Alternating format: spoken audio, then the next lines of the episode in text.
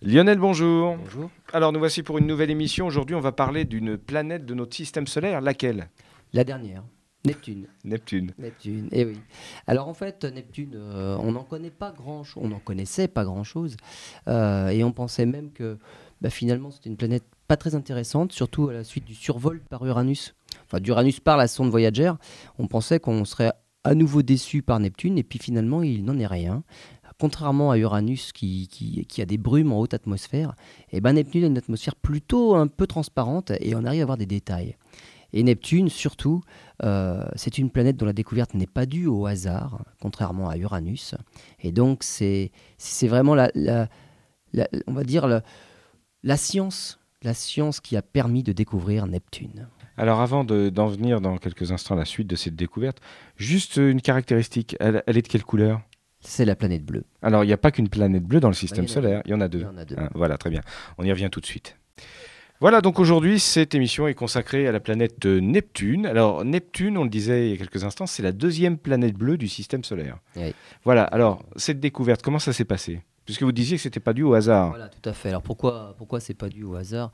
Euh, D'abord, c'est une planète qui, qui n'est pas visible à l'œil nu. Et il s'en de beaucoup. En fait, euh, on parle, euh, pour euh, qualifier la- l'éclat des astres, on parle de magnitude. Et, et alors les Grecs parlaient de grandeur, on a traduit ça en magnitude depuis, hein, c'est un peu plus scientifique comme terme. Et la plus faible étoile visible à l'œil nu est de magnitude, on va dire 5, 5,5 pour, pour des bons yeux. L'étoile polaire, par exemple, une magnitude, magnitude 2. Eh bien, Neptune est magnitude 8, c'est-à-dire c'est bien au-delà des 5. Magnitude 8, c'est, ça veut dire que c'est 250 fois plus faible que l'étoile polaire. Donc, on ne peut pas la voir à l'œil nu. Donc, il y a obligation d'avoir un instrument. Euh, le premier à l'avoir observé, c'est Galilée. Alors, en fait, ça date de fin décembre, alors 26 décembre 1612 et 22 janvier 1600 1613. Euh, pourquoi on, on connaît ces dates-là avec précision? C'est que Galilée, lorsqu'il faisait ses observations avec, avec sa lunette, il notait ses observations dans un cahier d'observation. Et à cette époque-là, il étudiait surtout le mouvement des satellites de Jupiter. Donc il faisait ses dessins de Jupiter et des satellites qui étaient en orbite autour de Jupiter, les quatre principaux satellites, les satellites qu'on appelle maintenant galiléens. Et il s'avère que dans certains de ces croquis, il notait aussi bien évidemment les étoiles qu'il y avait autour de Jupiter et de ses satellites. Et on s'est rendu compte que parmi les étoiles qu'il avait mentionnées dans ses cahiers d'observation, eh bien, il avait noté la planète Neptune. Donc un des points, une des étoiles qu'il avait notées, c'était la planète Neptune, qui est passée, enfin c'est plutôt Jupiter qui est passé devant, Devant Neptune, oui. Et oui, donc on oui. voit Neptune en arrière-plan, et on, on sait que c'est Neptune. À l'époque, elle se trouvait dans la constellation de la Vierge. Alors, euh, Galilée ne s'en est pas rendu compte que c'était Neptune, parce que Neptune se déplace très lentement dans le ciel. Du fait, de, fait son étoile, éloignement. Du fait de son éloignement. Il l'a prise réellement pour une étoile, pour un petit point peu lumineux. Donc il ne s'est pas attardé plus que ça sur Neptune. Donc là, on est en début 1600, 1612, 1613. 1795, donc là, on fait un sacré bond. On est quand même, euh, là, on est euh, 14 ans après la découverte d'Uranus. Hein, Uranus a été découverte en 1781. Donc là, on revient à Neptune, 1795. Et là, c'est un astronome euh, français, Lalande, euh, qui, qui avait repéré un astre qui se déplaçait parmi les étoiles. Donc lui a fait des observations suffisamment longues pour pouvoir observer le déplacement de Neptune parmi les étoiles du fond. Alors le problème, c'est qu'il n'a pas prêté vraiment attention et en plus, il a, il a attribué ses observations à des erreurs d'observation. Donc, il a vu quelque chose, mais il a pensé que c'était des erreurs. Oui, il n'a pas, il a pas fait euh, Il a mal interprété de rapprochement avec, euh, en plus avec ce que Galilée avait observé. Non, bien évidemment. Bah, bah, Galilée, lui, il n'avait pas observé. Oui, oui, oui. Il ne pouvait pas s'en douter. Oui, oui, il bien pouvait sûr. pas s'en douter. Alors, on est donc euh, au XVIIIe siècle, fin XVIIIe siècle. Alors là, on commence à, on va dire, euh, peaufiner les observations, mais d'Uranus. Et c'est l'astronome Alexis Bouvard, astronome à l'Observatoire de Paris, qui remarque des irrégularités dans l'orbite d'Uranus. C'est-à-dire que les planètes sont en orbite autour du Soleil, mais les, orbites ne sont pas des cercles parfaits, loin s'en faut. Alors déjà, ce sont des ellipses, c'est Kepler qui avait dit ça, mais les ellipses, on va dire, se perturbent les unes les autres. C'est-à-dire que s'il y avait une seule planète autour du Soleil, son orbite serait peut-être probablement relativement parfaite. Oui, mais il y a Jupiter, qui perturbe quand même pas mal toutes ses voisines. Et donc Saturne est un peu perturbé par Jupiter, Uranus est perturbé par Jupiter et Saturne. Et finalement, en tenant compte de toutes ces perturbations par les grosses planètes, il se dit que ça suffit pas. Toutes ces perturbations-là que l'on peut expliquer par le calcul ne suffisent pas à expliquer les problèmes dans l'orbite d'Uranus. Ça veut dire qu'il y a encore quelque chose d'autre, au-delà d'Uranus, qui vient perturber la planète Uranus, justement. Alors, lui, il a remarqué les irrégularités seulement, et c'est François Arago, qui à l'époque est directeur de l'Observatoire de Paris, qui émet l'idée qu'elles sont dues à un corps inconnu. Et donc là, donc on, on est à la fin du XVIIIe siècle, et c'est au XIXe siècle que réellement on va, on va faire aboutir ce, ce, processus-là. Et c'est par les calculs, et là ça va être le triomphe de la mécanique céleste, hein, et la découverte d'une planète par le calcul. Uranus avait été découverte fortuitement simplement à l'observation comme ça. Uranus est limite de la visibilité à l'œil nu, limite. Et avec le moindre instrument, ça y est, on la voit. Et donc Uranus avait été découverte juste comme ça par hasard, on l'avait vu, on avait pointé un instrument dessus. Alors y aura Neptune, eh bien on va faire des calculs. Le premier à avoir fait les calculs et fait une prédiction de position, c'est un Anglais, John Couch Adams. Alors on est en 1843 et il parvient, il réussit à faire des calculs pour déterminer la position précise de cette planète inconnue, ce nouvel astre qui vient perturber l'orbite d'Uranus. Donc, il propose à, son directeur de, à l'observatoire de, Cambridge à l'époque, euh, il s'appelle George Airy, donc il lui dit, bah voilà, j'ai fait des calculs, voilà où il faut regarder. Euh, il y avait deux problèmes à l'époque de, de, John Adams. Le premier problème, c'est que là où se trouvait la planète Neptune, c'était la constellation du Verseau, et les cartes de, l'observatoire de, Cambridge n'était pas assez détaillé dans la constellation du Verseau. C'est-à-dire qu'avec un instrument, euh, on, grossit et on capte tellement de lumière qu'on en voit plein d'étoiles. Et si on n'a pas des cartes suffisamment précises, parmi ce fourmillement d'étoiles, pouvoir savoir quelle est celle qui est une planète parmi les autres, c'est pas évident du tout. Et donc, malheureusement pour lui, les cartes de la constellation du Verseau n'étaient pas assez détaillées. Et deuxième problème, euh, John Adams était tout jeune à l'époque, il avait 24 ans, c'était un tout jeune astronome. Et finalement. Il n'a pas été pris au sérieux. Voilà, exactement. Il était assez déconsidéré par ses collègues qui ne l'ont pas aidé du tout. Et même George Airy, donc le directeur euh, de l'Observatoire de Cambridge, ne l'a pas du tout pris au sérieux. Et donc, bah, bah toutes ces prédictions, tous ces calculs, eh ben, euh, ont, ont fini dans un tiroir. Mais trois ans plus tard. Alors, trois ans plus tard. Alors, c'est tout à fait on va dire, ça n'a, ça n'a aucun rapport. Mais un Français, c'est Urbain Jean-Joseph Le Verrier, Urbain Le Verrier, avait mené lui-même aussi les calculs en parallèle de John Adams. Donc ils ne se sont concertés. À trois ans près, ils ont fait ça à peu près en même temps. Et ils ont fait la même chose. Et Urbain Le Verrier détermine la position de Neptune. Mais lui, il, euh, communique. Alors, Urbain Le Verrier, c'était quand même un phénomène. Il n'avait absolument pas envie d'observer lui-même. Donc il voulait pas se, non, il voulait pas se prendre la tête, il voulait pas observer au télescope. Donc les calculs et la position précise qu'il avait déterminé la position de Neptune, il a transmis tout ça à l'observatoire de Berlin, où l'astronome Johann Gottfried Gall la découvre immédiatement. Donc le jour même où à l'observatoire de Berlin on reçoit la position à observer, Johann John Gottfried Gall regarde à cette position-là et à moins de 1 degré de la position prédite, il observe la planète Neptune. Alors 1 degré, c'est pas grand-chose, hein, c'est deux fois le diamètre de la pleine lune. Oui, mais au niveau des. Oui, d'accord. C'est relativement. C'est faible. Hmm. sans grossir beaucoup, eh ben, on voit un petit point. Effectivement, si on a une carte précise, on voit bien que parmi les étoiles du ciel, du fond de ciel, qui elles sont identifiables par rapport à la carte, il y a un petit point qui figure en plus. Eh bien, c'est la planète observée. Et donc, eh bien, on a attribué la découverte de, Neptune à, Urbain Le Verrier. Euh, Johann Gall aussi est associé à la découverte, mais l'anglais absolument pas. Alors, Urbain Le Verrier reçoit une médaille en récompense pour, euh, pour ses pour tous ses travaux, oui. Euh, John Adams la recevra aussi. Mhm. Mais il va tenter quand même, il y aura une petite bagarre entre les Français et les Anglais pour la paternité de, la découverte de la planète. C'est le Français qui gagne de toute façon. Euh, à, l'époque de, Urbain Le Verrier, c'était François Arago qui était directeur de l'observatoire de Paris. Il va lui succéder. Et alors, il va lui succéder. Mais à l'époque d'Arago, Arago dit Monsieur Le Verrier vit le nouvel astre au bout de sa plume. Donc c'est joli parce que c'est vraiment par le calcul qu'elle a, été découverte. Hein. C'est pas du tout par euh, fortuitement. Le Verrier succède à Arago à la tête euh, de l'Observatoire de Paris, mais avec son, son fichu caractère. Euh, finalement, ça, va assez mal se passer. Il est relativement odieux. 14 astronomes vont démissionner quand même, quand même. Il faudra un décret impérial, on est à l'époque de Napoléon III en 1870, pour le renvoyer. Alors, il y reviendra quelques années plus tard quand même, directeur de l'Observatoire de Paris, où il finira ses jours. Mais donc, euh, sous la, la, direction de Urbain Le Verrier, euh, la vie à l'Observatoire de Paris a été assez terrible.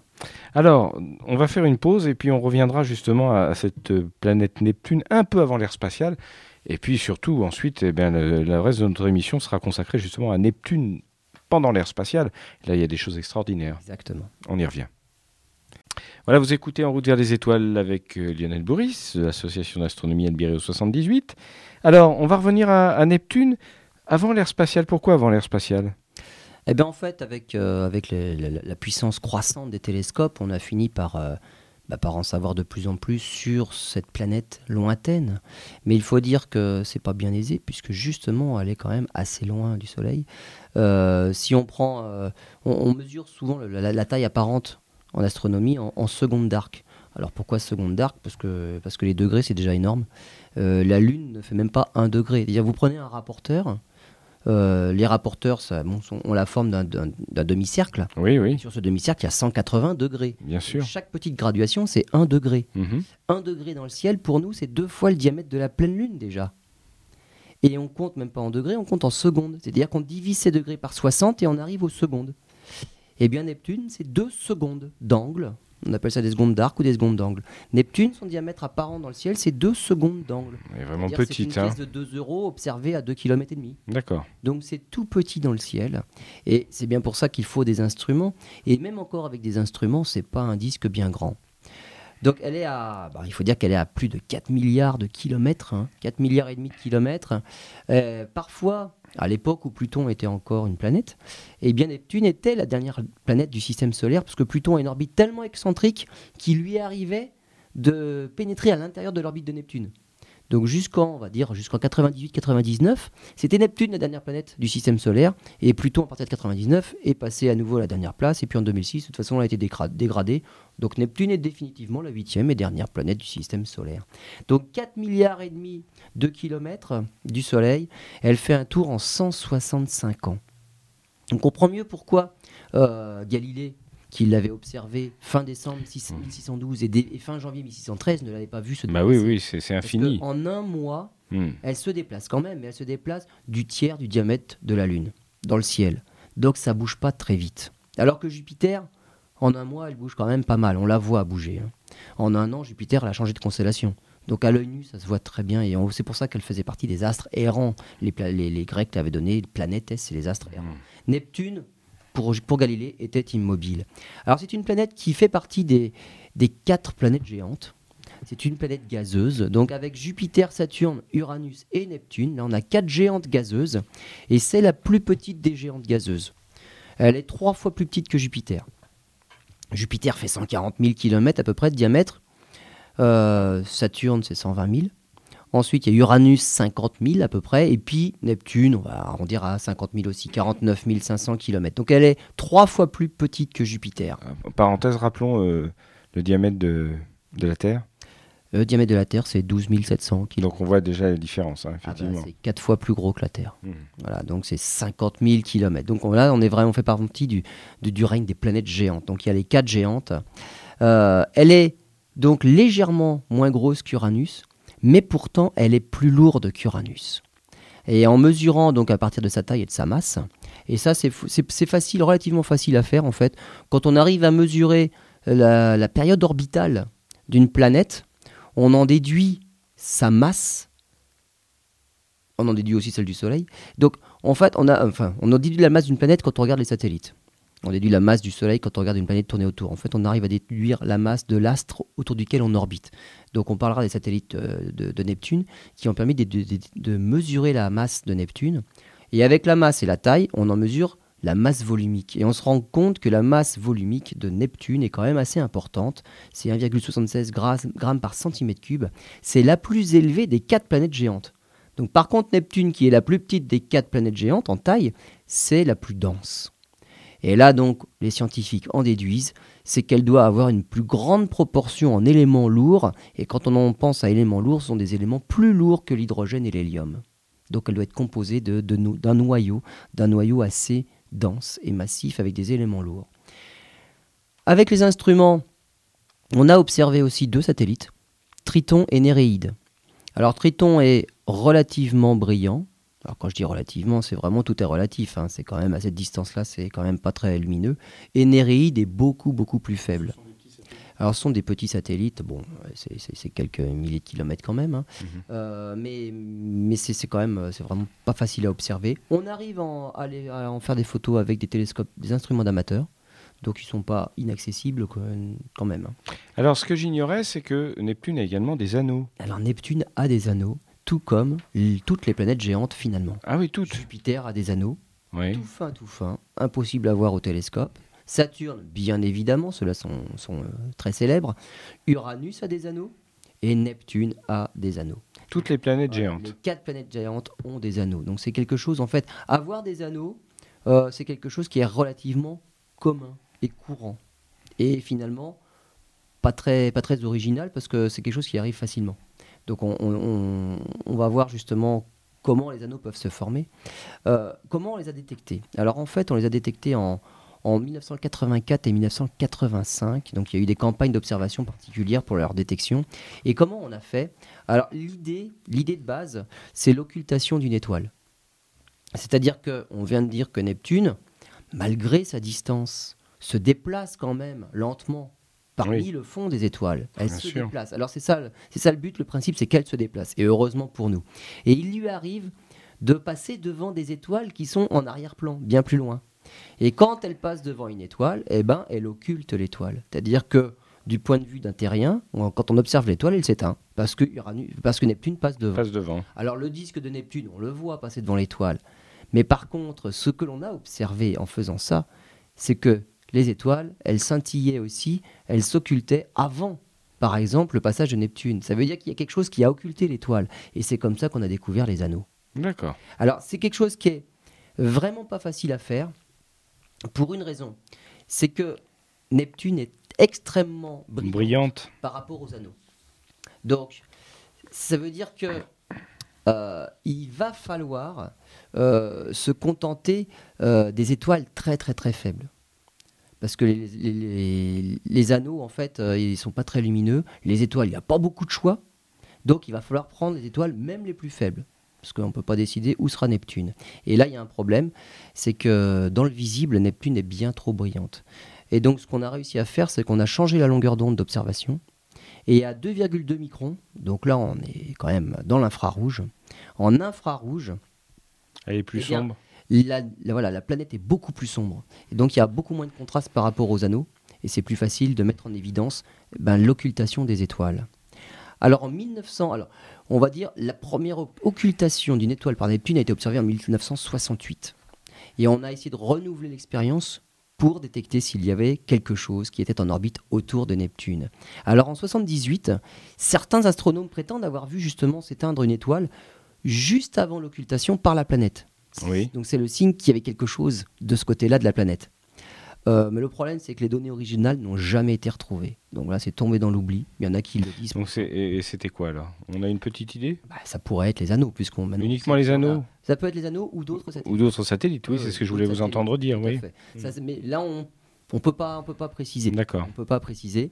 La, la première campagne d'observation réellement systématique de tout l'environnement de Neptune date du 10 mai 81.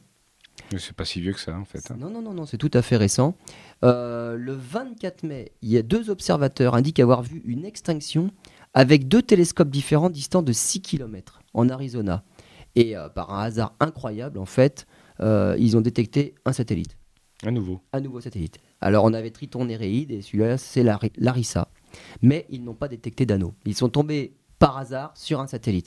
Alors c'était un hasard oui et non, on va dire. Les deux télescopes ont observé l'occultation simultanément parce qu'ils n'étaient pas assez éloignés. 6 km d'écart sur Terre, ça veut dire qu'un objet de 6 km de diamètre, eh ben, occultera l'étoile Oui. pour les deux en même temps. Si les télescopes avaient été bien plus distants de ça sur Terre, l'un aurait eu l'occultation du satellite et, Et pas l'autre. Et pas l'autre. Donc là, ils étaient quand même trop proches. Donc en fait, toute occultation de l'un, euh, on l'enregistrait aussi sur l'autre. Bon, enfin, ça permet de peut-être faire la distinction entre certains artefacts de lecture, de mesure. Campagne plus importante, alors là par contre dans tout le bassin du Pacifique, elle commence le 15 juin 83. Et là, Hawaï, Australie, Chine, Californie. Et en 83, pas la moindre occultation. Nulle part. Alors là, on se pose des questions. Est-ce que les observations précédentes étaient bonnes? Et voilà, c'est les anneaux, c'est bizarre. Oui. tomber sur un satellite, voilà, c'est vraiment un hasard, c'est tout petit. Hmm. Et c'est vrai que, euh, bon, on s'attend pas à trouver des satellites, mais les anneaux, s'il y en a, ça, c'est que ça fait quand même le tour. Et si on ne voit rien, alors qu'il y a plein d'observateurs, là, on commence à se poser des questions. Et effectivement, très peu d'astronomes décident de poursuivre la recherche, parce que là, la réponse était plutôt négative. Alors, 84, on remet ça. Mais là, c'est plutôt bah, les Français tout seuls avec, avec des Américains. 22 juillet 84. Une équipe française avec André Braic, Bruno Sicardi de l'Observatoire européen austral et une équipe américaine de William Hubbard qui vont 100 km plus au sud au Cerro Tololo dans la cordillère des Andes. Et là, on observe une, diminution du signal de 35%, donc d'une petite étoile, pendant une seconde deux dixièmes avec un écart de 1 dixième entre les deux équipes. Alors ça, c'est intéressant, parce que s'il y a un écart, c'est que c'est le même objet qui s'est déplacé. On peut, on peut le mesurer? Alors là, on peut faire des mesures. Là, Et Ouais. là on, on a, on en a déduit qu'il y avait un objet de 10 km de large et d'au moins 100 km de long, puisqu'il y a eu occultation à la fois pour les Français et les Américains qui étaient distants de 100 km. Donc. Donc ça veut dire qu'il y a quelque chose qui s'est passé C'est pas un anneau? Ah bah en tout cas, on a des... on- pourquoi pas? Ça peut être un anneau qui, fa- qui fait 10 km de large. Oui. Et du coup, on attend de l'autre côté. Parce que là, on a détecté, on va dire, d'un côté de la planète. On attend que la planète finisse son passage. Et une fois que la planète est passée, on s'attend à faire une détection symétrique de l'autre côté. Et là, surprise, aucune détection de l'autre côté. Alors là, c'est pas un anneau. On a détecté quelque chose d'un côté et ce quelque chose n'est pas réapparu de l'autre. Ce n'est pas symétrique autour de la planète. Il n'y a pas d'anneau. On va laisser le suspense, on y revient dans quelques instants. À tout de suite. Voilà, vous écoutez toujours En route vers les étoiles avec euh, Lionel Bourrissi. Alors Lionel, tout à l'heure, on en est resté à cet objet mystérieux qu'on a observé, euh, mais D'un côté de la côté planète, de la planète, mais pas de pas l'autre. de l'autre. Alors qu'est-ce que c'est? Qu'est-ce que c'est? Je veux savoir. Eh ben, en, en 85, on relance une campagne d'observation, puisque tous les ans, en fait, quand- comme, comme Neptune euh, tourne très lentement autour du Soleil, on peut considérer qu'elle est toujours à peu près au même endroit sur son orbite. La Terre, quand elle revient un an plus tard, c'est encore une nouvelle position favorable pour l'observation. Donc voilà pourquoi c'est chaque année, on est à nouveau en, période favorable d'observation. Donc nouvelle campagne d'observation avec les mêmes équipes à partir du 20 août 85. Donc André, André Braic, Bruno Sicardi pour les Français et les Américains. Et cette fois-ci, les Français observent à nouveau une occultation et pas les Américains. Alors la conclusion, c'est soit l'anneau est fragmenté, donc il n'y en a que des bouts d'anneau, on les voit d'un côté et pas de l'autre, soit ce ne sont que des arcs de matière. Pourquoi pas? L'anneau n'est pas forcément complet. Donc voilà la conclusion à l'époque. Et de 80 à 89, on a renouvelé à chaque fois euh, avec toutes les campagnes, on a eu une centaine d'occultations stellaires par Neptune, par la planète, et sept seulement d'entre elles ont montré la présence de matière autour de la planète. Donc il y a bien quelque chose. Jusque-là, on pensait que c'était des arcs de matière. Sais pas ça. On verra, On verra. après, parce que là, on est en- dans l'air encore euh, terrestre, on va Oui, dire, oui, bien sûr. au sol. Et en fait, du coup, la NASA, qui, a, qui avait décidé d'envoyer des sondes à l- dans la destination et l'observation du système solaire et des planètes, eh bien, décide de changer légèrement la trajectoire de Voyager 2 pour l'éloigner de la planète, pour éviter toute collision. Parce que finalement, là, on vient de détecter de la planète, de la matière autour de la planète, et on pensait y faire passer la, la sonde au plus près. Oui, oui, Donc, oui. Du coup, on va changer un petit peu sa trajectoire. Donc Voyager 2, qui était initialement comme Voyager 1, hein, prévu pour aller explorer Jupiter et ses satellites aux alentours, Saturne et les satellites principaux, on va dire. À chaque fois qu'elle passait près d'une planète, elle, sa trajectoire était calculée pour être très légèrement déviée pour l'envoyer sur la suivante. Alors, hasard quand même très très heureux, on va dire, dans les années 80, c'est que les quatre planètes géantes étaient à peu près alignées, ou en tout cas, on pouvait les atteindre les unes après les autres sans trop de difficultés, ouais, ouais, ouais. C'était pas une d'un côté du Soleil et la suivante de l'autre côté. On n'avait pas à retraverser tout le système solaire d'un coup. Et donc, la NASA en a profité. Initialement, euh, les seules planètes qui devaient être observées, c'était Jupiter et Saturne. Et finalement, en modifiant légèrement les trajectoires, eh bien, on a envoyé Voyager 2 à la, sur Uranus et à nouveau sur Neptune. Et à chaque passage près d'une planète, en fait, la planète faisait comme une fronde Oui. pour dévier à nouveau la trajectoire, pour l'incliner suffisamment. Et en fait, cette déviation de trajectoire, par des calculs, on peut la déterminer en fonction de la distance à laquelle on va passer de la planète. Si on passe très près de la planète, la déviation va être très importante. Si on passe très loin, la déviation va être moins importante. Donc c'est simplement cette distance à la planète, au passage au plus près, qui permet de redévier la trajectoire pour l'envoyer juste là où on veut, un milliard de kilomètres plus loin. Donc là, en plus, la déviation se compte en milliards de kilomètres. C'est-à-dire que la moindre erreur près de Jupiter, par exemple, et on loupe Saturne. Donc là, ça, les, les incertitudes se multiplient. Oui, oui, bien Donc, faut sûr. être très précis. Mais en fait, on a réussi, euh, on a réussi tout ça. Et euh, entre le 11 et le 26 août 1989, eh bien, euh, Voyager 2 arrive dans les environs de Neptune. Et là, on voit, on voit des anneaux, quatre anneaux complets qu'on ne voyait pas depuis la Terre. Alors, ça n'a pas été facile de, voir les anneaux parce que euh, la sonde était initialement prévue pour aller juste sur Jupiter ou Saturne, comme on l'a dit, c'est-à-dire que dans un, en- un environnement proche du Soleil, donc assez lumineux. Et donc il a fallu améliorer à distance les logiciels de contrôle de la, petite sonde pour déjà modifier les paramètres de prise de vue. Enfin bon, il y avait plein de choses à faire. Euh, logiciel de compression des données aussi. Et le passage s'est effectué à 27 km par seconde dans un environnement 900 fois moins lumineux qu'au niveau de l'orbite de la Terre. Et donc il a fallu aussi, pour pouvoir voir quelque chose, faire des pauses plus longues. Parce qu'il faut voir, c'est que pour observer les anneaux, il a fallu faire une pause de 10 minutes. À ce 10 point, à ce point, 10 de minutes. pause. Et quand on voyage à 27 km par seconde, il n'y a pas intérêt à trop bouger. Donc il faut compenser l'effet de bouger parce que la sonde, elle file à 27 km par seconde pendant 10 minutes. Si on veut observer un point fixe en bougeant, il faut compenser le. Oui, oui, bien sûr. Donc on a modifié tous les logiciels de la sonde pour pouvoir réussir à faire ces photos-là des anneaux. Et on a observé effectivement, eh ben, quatre anneaux très très très fins. On a compris pourquoi après ces anneaux-là ne provoquaient aucune occultation de la Terre. Et dans ces anneaux-là, on a vu effectivement trois arcs de matière beaucoup plus denses.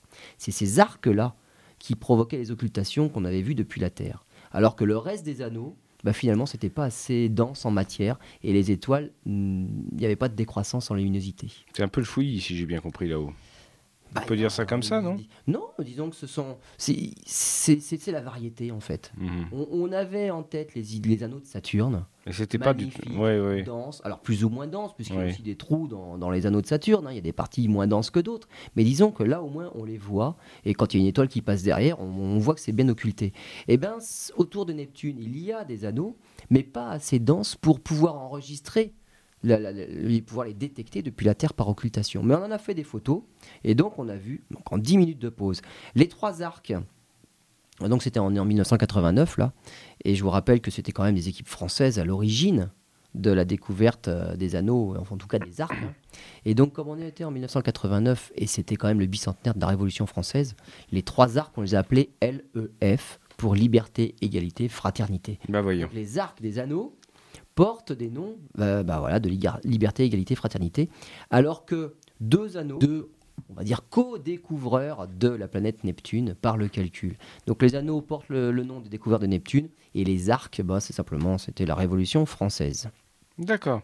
Alors, on va passer à toute autre chose. On a étudié euh, la proche banlieue de, de cette planète maintenant. Alors, Oui. J'en ai pas fini avec. Ah bon, Voyager pardon, 2. autant pour moi. non, mais parce que Voyager 2, elle a beau aller à 27 km par seconde, elle nous a envoyé quand même plusieurs milliers d'images en quelques jours. C'est pour ça qu'il fallait aussi modifier un peu le logiciel pour compresser les données et en envoyer le maximum.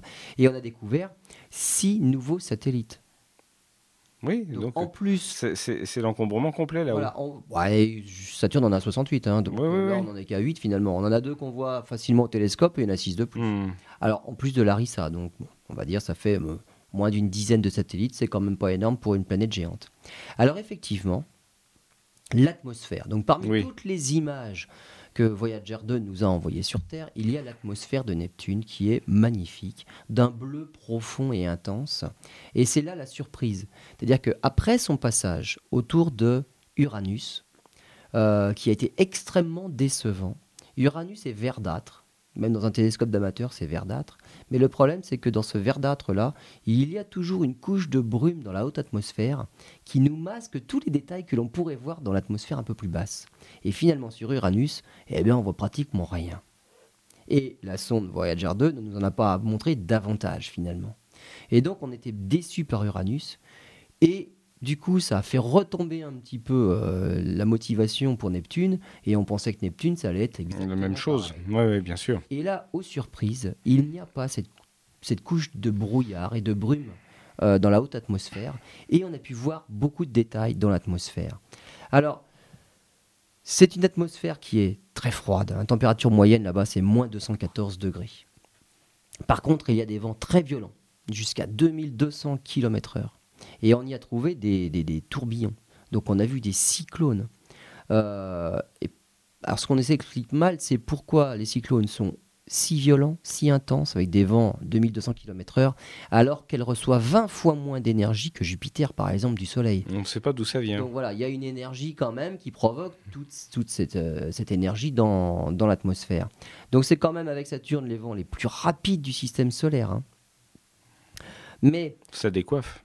Ah, ça, on peut le dire, mais contrairement, euh, comme Uranus et contrairement à Jupiter et Saturne, l'atmosphère tourne moins vite dans les zones équatoriales que dans les zones aux latitudes les plus élevées. Sur Jupiter, c'est facile de voir. En plus, il y a beaucoup de détails, il y a plein de cyclones. Euh, on est obligé de, tenir compte de deux systèmes de coordonnées sur Jupiter parce que les nuages tournent à deux vitesses différentes. Donc, on a la partie centrale qui est affectée d'une certaine euh, longitude, les méridiens et tout, et puis les parties euh, polaires. C'est pas le- les mêmes coordonnées. Et ben sur Neptune, c'est l'inverse. C'est la partie équatoriale qui va moins vite par rapport aux parties polaires. Voilà, donc c'est étonnant. C'est une, atmosphère qui est très riche en hydrogène. Et on y a trouvé des, glaces d'ammoniac et de dioxyde de soufre. Et dans la haute atmosphère, on a vu aussi des nuages blancs. Alors autour d'un cyclone, il y a un magnifique cyclone aussi tout bleu, bleu sombre. Ce sont des cyclones qui durent longtemps, si j'ai bien compris. Ça- oui, ça dure. Oui. C'est comme sur Jupiter, Plusieurs siècles. taches rouges. Ça fait déjà 400 ans qu'on l'observe. D'accord. Donc ça dure. Donc bah, en fait, il y a de l'énergie en permanence en dessous. Oui, oui, et on j'imagine. continue à observer. Bien Alors sûr. sur Neptune, moins que sur Jupiter, parce que les seules images réellement détaillées qu'on en a eues, c'était en 1989. Euh, la planète est quand même extrêmement éloignée. C'est pas facile de Mm. pouvoir suivre le cyclone en direct. Donc là, on attend d'en envoyer d'autres, ce qui est absolument pas prévu, ou alors d'avoir des télescopes très puissants pour pouvoir l'observer à nouveau. Uranus est un petit peu plus proche. On arrive à, à faire des choses avec les télescopes au sol. Et donc il y a un magnifique cyclone dans l'atmosphère de, il y avait, on va dire, un magnifique cyclone dans l'atmosphère de Neptune, avec des nuages blancs tout autour. Et en fait, il s'avère que c'était des, sont des nuages de, de- de glace de méthane. Il y a 25% d'hélium, 1% de méthane. Et alors pourquoi elle est bleue? Parce qu'en fait, toute la lumière rouge est absorbée, Est par oui. le méthane. Hmm. Alors c'est exactement pareil que sur Terre. Pourquoi le ciel est bleu? Pourquoi le soleil est rouge? Euh, C'est une histoire d'absorption, on va dire, et puis de, de diffusion. C'est-à-dire que les, les molécules de l'atmosphère terrestre absorbent le bleu et laissent passer le rouge. Donc voilà pourquoi quand on regarde le soleil, surtout, alors il ne faut pas regarder en direct dans le ciel, c'est dangereux, mais on va dire euh, quand il se lève ou quand il se couche, Oui. on voit bien que c'est rouge. Le rouge n'est pas absorbé du tout par l'atmosphère, il est transmis direct. Donc quand on regarde le soleil, il est rouge. Alors que le bleu est absorbé. Donc en fait, l'atmosphère nous chipe tout le, tout le bleu, c'est pour ça que le soleil paraît d'autant plus rouge. Et après, elle va le diffuser dans toutes les directions. Et c'est pour ça que n'importe où on regarde le ciel, il y a le bleu qui est rediffusé. Donc le ciel peut paraître bleu à l'opposé du soleil, c'est pas un problème. Donc c'est une histoire de composition de l'atmosphère. Et ben c'est pareil pour Neptune. En fait, le bleu est absorbé et diffusé partout. L'atmosphère paraît bleue, c'est magnifique. Alors qu'est-ce qui se passe réellement dans cette atmosphère? Alors ce qu'on pense, c'est que dans la haute atmosphère, c'est le méthane qui est dissocié par les rayons du Soleil. Même à cette distance-là, le Soleil arrive à chauffer quand même un petit peu. Et lorsqu'il est dissocié, en fait, il se transforme en éthane et en acétylène. Un peu plus bas dans l'atmosphère, là où la pression atteint les 1300 hectopascales. Alors 1300 hectopascales, c'est quand même légèrement plus que sur Terre. on va dire la différence entre la frontière entre anticyclone et dépression, c'est 1015. Oui, effectivement. Là, c'est 1300. Donc si on avait 1300, euh, il ferait beau tout le temps, on n'aurait plus de nuages. Mais on en a. Donc là, 1300 hectopascals, c'est un peu plus que sur Terre. Là, le, méthane se condense en cristaux de glace. Il y a encore un peu plus bas, 3000 hectopascals. Donc là, ça devient un, peu, plus, euh, un peu plus de pression. Et là, c'est là qu'on a la couche de, dioxyde de soufre et d'ammoniac. Alors, si on fait le, bilan énergétique de, de Neptune, eh ben, on se rend compte qu'elle renvoie 2,7 fois plus d'énergie qu'elle n'en reçoit du Soleil. Mais d'où vient cette énergie Ça, c'est toujours un mystère. C'est un mystère, toujours. Exactement. Tout comme Jupiter renvoie plus d'énergie qu'elle en reçoit du Soleil, ben Neptune, c'est exactement pareil. Et deux fois et demi, plus, près de trois fois plus d'énergie qu'elle n'en reçoit du Soleil. Ça veut dire que... Donc il y a une production interne, mais on n'en connaît pas encore le mécanisme. Ça veut dire que ce sont des, des planètes géantes gazeuses oui, on peut dire euh, bon, ce qui aurait pu un jour peut-être devenir une, étoile et qu'il y a de la matière première, qu'il y a du combustible? On peut dire, euh, dire au niveau de la masse. On ne sait pas trop où situer la frontière entre étoiles et planètes, ou étoiles ratées, on va dire. Alors, a priori, c'est 13 fois Jupiter. C'est-à-dire qu'un astre plus gros que 13 fois Jupiter peut enclencher les réactions thermonucléaires pour réellement s'appeler étoile. En deçà de 13 fois Jupiter, on va dire, la masse n'est pas suffisante pour enclencher les réactions thermonucléaires, donc on appelle ça planète. Maintenant, on commence à avoir d'autres doutes et on aimerait mieux trouver une définition d'étoiles et planètes autre que cette, cette, frontière de masse. On aimerait mieux parler de formation. La formation d'une étoile est tout à fait différente de la formation d'une planète. Et donc là, une planète qui serait suffisamment massive pourrait quand même produire de l'énergie. C'est le cas ici. On ne peut pas appeler ça étoile ou étoile ratée, mais en tout cas, c'est une planète suffisamment massive pour produire plus d'énergie qu'elle n'en reçoit du Soleil. Très bien, euh, je propose qu'on fasse une pause et puis qu'on en arrive à la dernière partie de cette émission. Alors, dernière partie de cette émission consacrée à Neptune, on, a abordé il y a quelques instants le mystère de cette euh, énergie qui est renvoyée par la planète. Euh, mystère qui existe pour d'autres planètes géantes, hein, on est d'accord.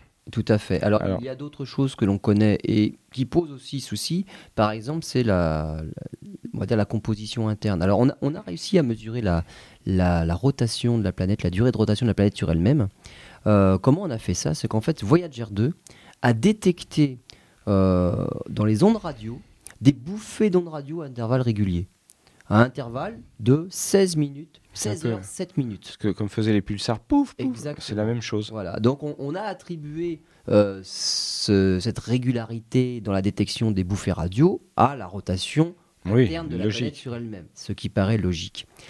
Ce qui est plus étonnant, c'est l'axe de, des pôles magnétiques avec l'axe de rotation.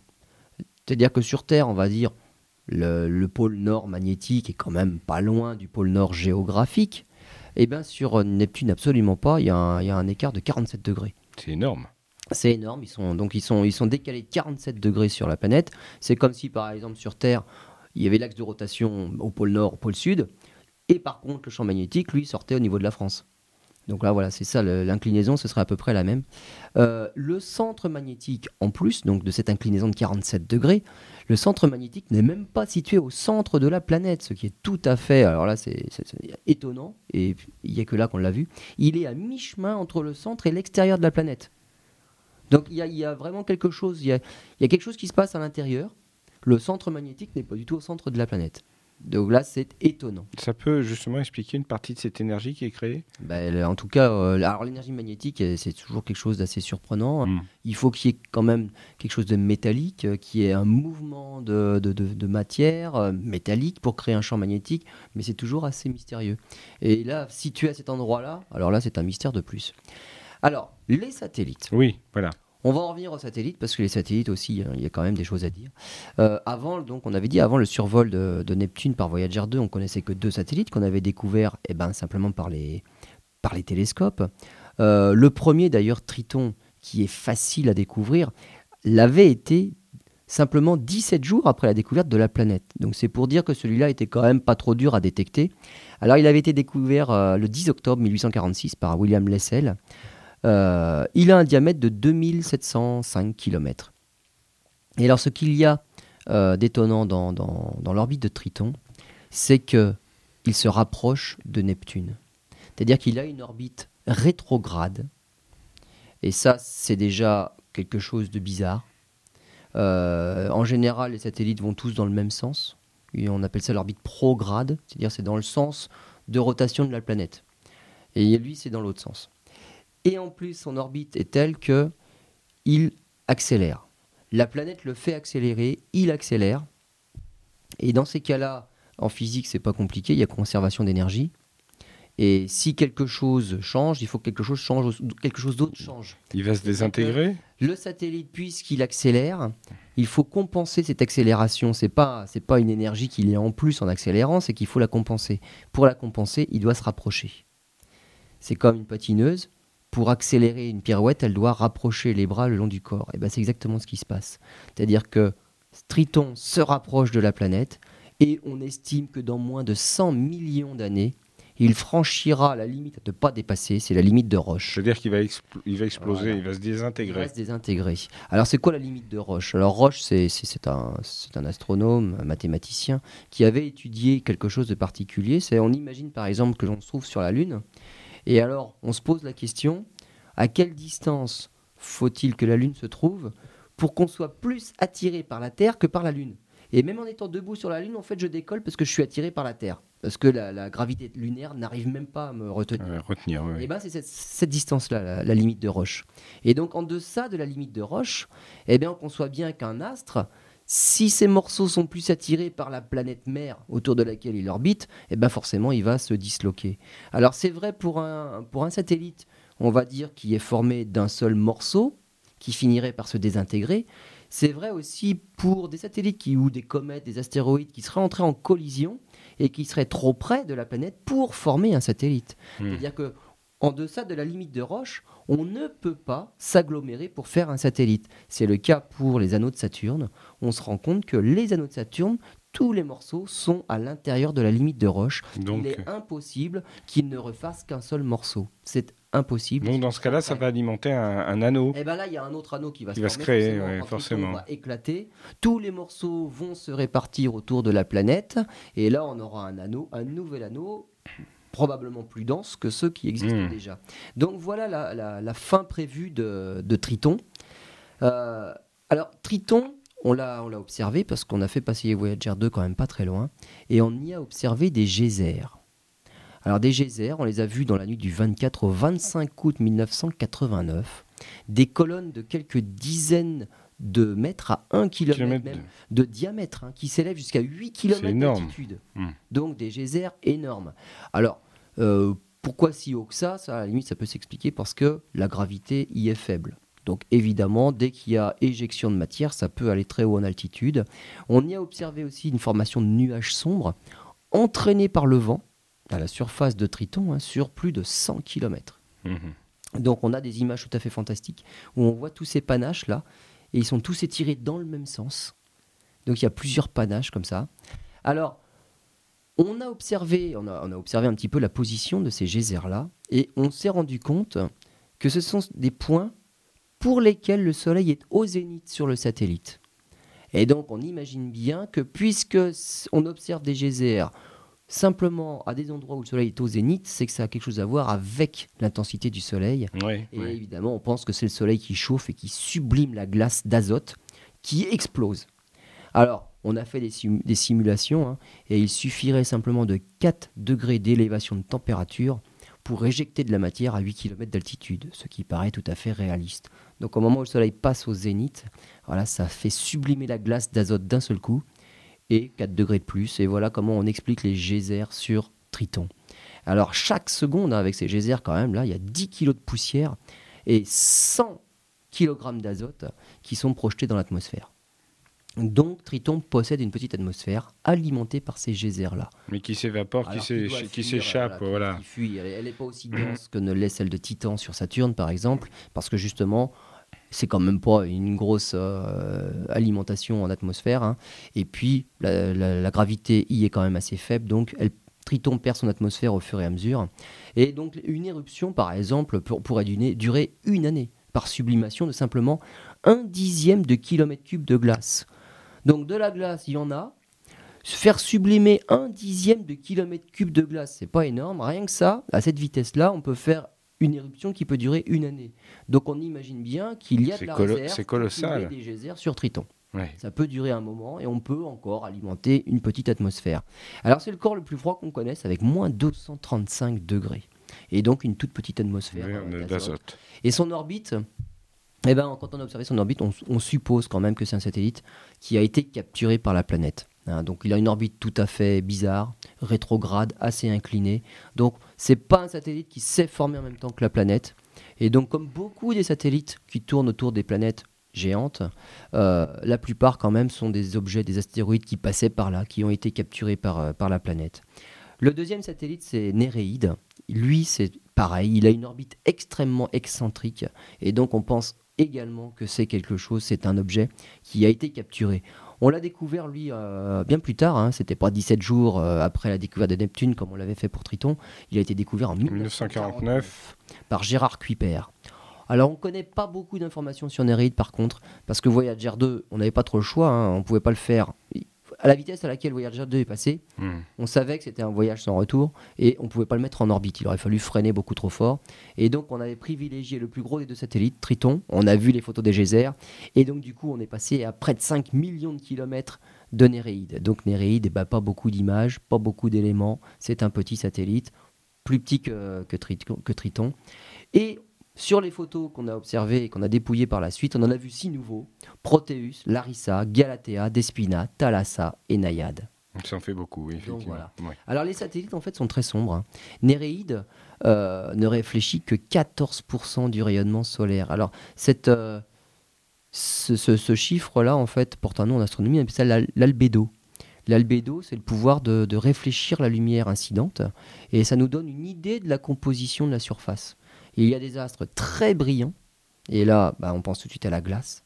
Et il y a des astres très sombres qui absorbent beaucoup de lumière. Et là, Néréide, 14% de, de simplement réflexion de, du. Il y a même mieux, hein Et alors, il y a mieux, il y a les petits, hein, les six petits, qui réfléchissent que 6% de la lumière du Soleil. On comprend pourquoi on n'arrive pas à les prendre en photo depuis la Terre.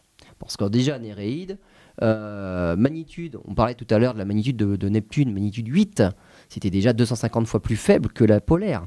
Là, on atteint pratiquement la magnitude 19, c'est 5 millions de fois plus faible que l'étoile polaire. Donc c'est un satellite qui est franchement pas lumineux. C'est pas facile. On arrive à le faire, à le prendre en photo, mais il faut quand même être équipé. Alors on pense aussi euh, que tous ces petits satellites-là, hein, qui, qui ont quand même un sol extrêmement sombre, donc là on pense qu'ils sont issus peut-être d'un même objet, et qu'ils sont issus d'un satellite beaucoup plus gros, qui aurait peut-être éclaté euh, lorsque Triton est arrivé. Donc euh, l'histoire de tous ces satellites-là est probablement commune et vient d'un événement commun. Donc l'arrivée de Triton et Néréide avec des orbites aussi bizarres et tous ces petits morceaux-là, qu'on nomme quand même satellites parce qu'ils tournent autour de Neptune, probablement ils ont une origine commune et il faut chercher dans l'histoire de la formation de la planète, mais après la formation de la planète, donc il a dû y avoir un événement qui a causé, qui a mis en orbite tous ces petits morceaux-là autour de Neptune. Eh bien, euh, Lionel, merci. On y reviendra à On n'en l'occasion. connaît pas plus parce Oui. que malheureusement elle est très très très loin et il n'y a pas de sonde en orbite comme c'est le cas pour Saturne. Saturne on a des images tout le temps, mais ben, Neptune, on en restera là pour aujourd'hui et pour encore quelques années. Eh bien, c'est très bien. Merci pour cette émission et on se retrouve prochainement pour de nouvelles aventures. Au revoir.